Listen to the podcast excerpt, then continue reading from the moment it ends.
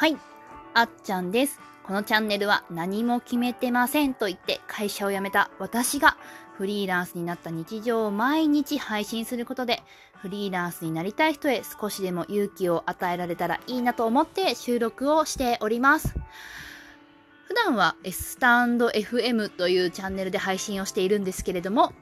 あの、もしよかったら過去の収録ですね、概要欄に貼っておりますスタンド FM のリンクの方から聞いていただけると嬉しいです。またですね、このチャンネルにつきましては、あの、高校生の方とか、まあ、大学生の方で、まあ、社会社員になるだけじゃなくてフリーランスっていう働き方もあるんだよっていうのもちょっとリアルな現状をお伝えできればいいなと思って収録をしております。はい。ということで、ちょっと遅くなっちゃったんですけれども、こんばんは。今ですね、あの、ゆっくりと目の前の洗濯物の山を見つめながら、いつ畳もうかっていうのに迷っております。まあそんな感じで、あの、のんびりのんびりとしてるんですけれども、今日ですね、あの、 stand.fm の方で過去の収録をしてたものを、ちょっと有料 note、有料ノートってわかるかノートの方にちょっと有料版みたいなところにまとめてみました。まあなんですけど、最初の1ヶ月、私が会社を辞めてですね、あの、30日ぐらい、毎日、あの、配信をしていて、その頃は、まだ仕事もなくて、なんせね、あの、会社を何も決めてませんって言って辞めて退職したので、マジで仕事なかったんですよ。だから、家でのんびりとやることもなくて、常にあのラジオの収録とかをいっぱいやりまくるっていう日を1ヶ月過ごしていた、そんな日常をですね、あの収録をまとめておりますので、しかもこれはタダで聞けるというところ、ということで、あの、もしよかったらぜひぜひ聞いてみてください。はい。でですね、その最初の頃を見てたんですけれども、まあ本当にあれですよ、もうフリーランス辞めて会社辞めて、もうどうするこれから？みたいな感じの時にですね、まあもちろんちょっと就活したんですね、実は。しかも、あの、もう27とかのおばさんの私が、大学の新卒と一緒に会社説明会に行って、あの、会社説明聞くんですよ。まあ、その時にね、思った収録もちょっとあったので、あの、今日はそのことについて話していきたいと思います。でね、これをね、あの、あの、一つね、キーワードがあって、概要欄のノートのところにもちょっと書いてるんですけれども、成長できるよっていう言葉、わかりますか？これね、あの、よくね、会社の説明会とかで、先輩社員が言うんですよね。この会社は成長できるよ、みたいな。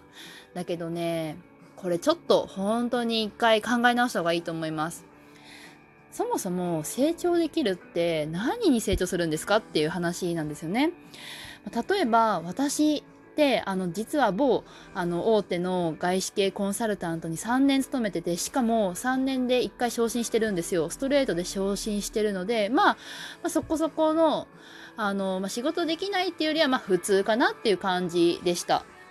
まあ、なんですけど、そんな私でも、なんか成長できるよってめちゃめちゃ推してた、その外資系コンサルタントの出身で辞めた後に、私は結局何のスキルがついたんだってなったんですよね。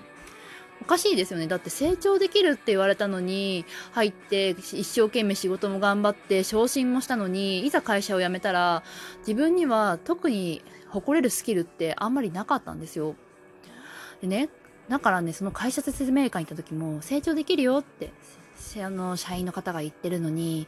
なんか変だなっていうこの違和感と、それを聞いて目をキラキラさせている大学生の諸君の皆様たちにですね、ん、おいおいちょっと君たち待てよって思ったのがね、ありましたね。でね、これはなんで思ったかっていうと、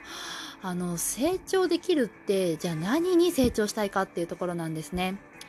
例えば、プログラミングができるようになりたいとか、あの、何か、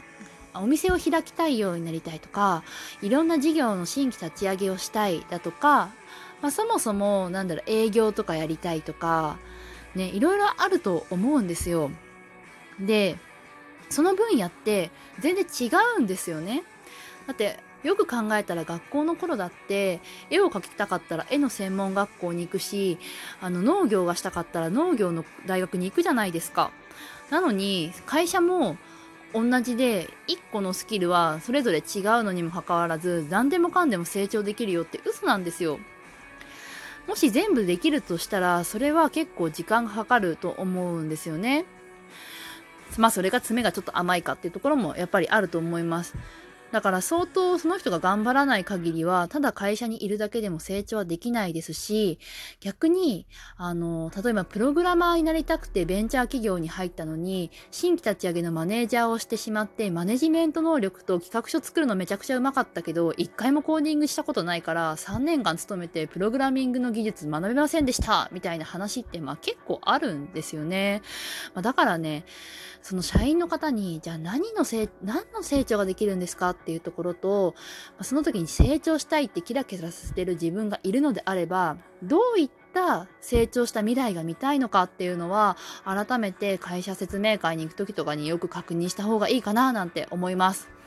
ちなみに私はですね、新卒時代に早く成長できるって言われて、私はあの仕事いっぱい最初したくてさっさとリタイアして結婚するって考えてたので、あの、何でもいいからとりあえず成長したいですって入ったけど、結局今フリーランスになって独身で 何も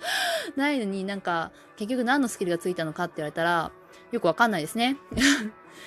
で、まあでも会社で生き抜く術と度胸と、まあなんか資料を作るのだけはちょっと上手くなったかな、みたいなのはありますけれども、まあそんな感じなんですよ、結局。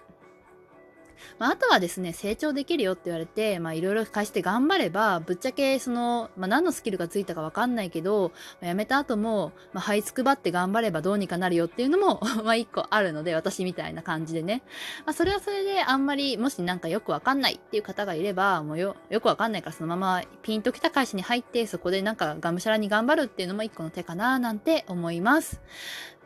ということでね、あの、もし今、あの、就活で悩んでるっていう方がいれば、ぜひぜひ参考にしていただけたらなと思いますので、よろしくお願いします。はい、ということで、このチャンネルいいなと思った方は、いいね、またはフォローの方も合わせてよろしくお願いします。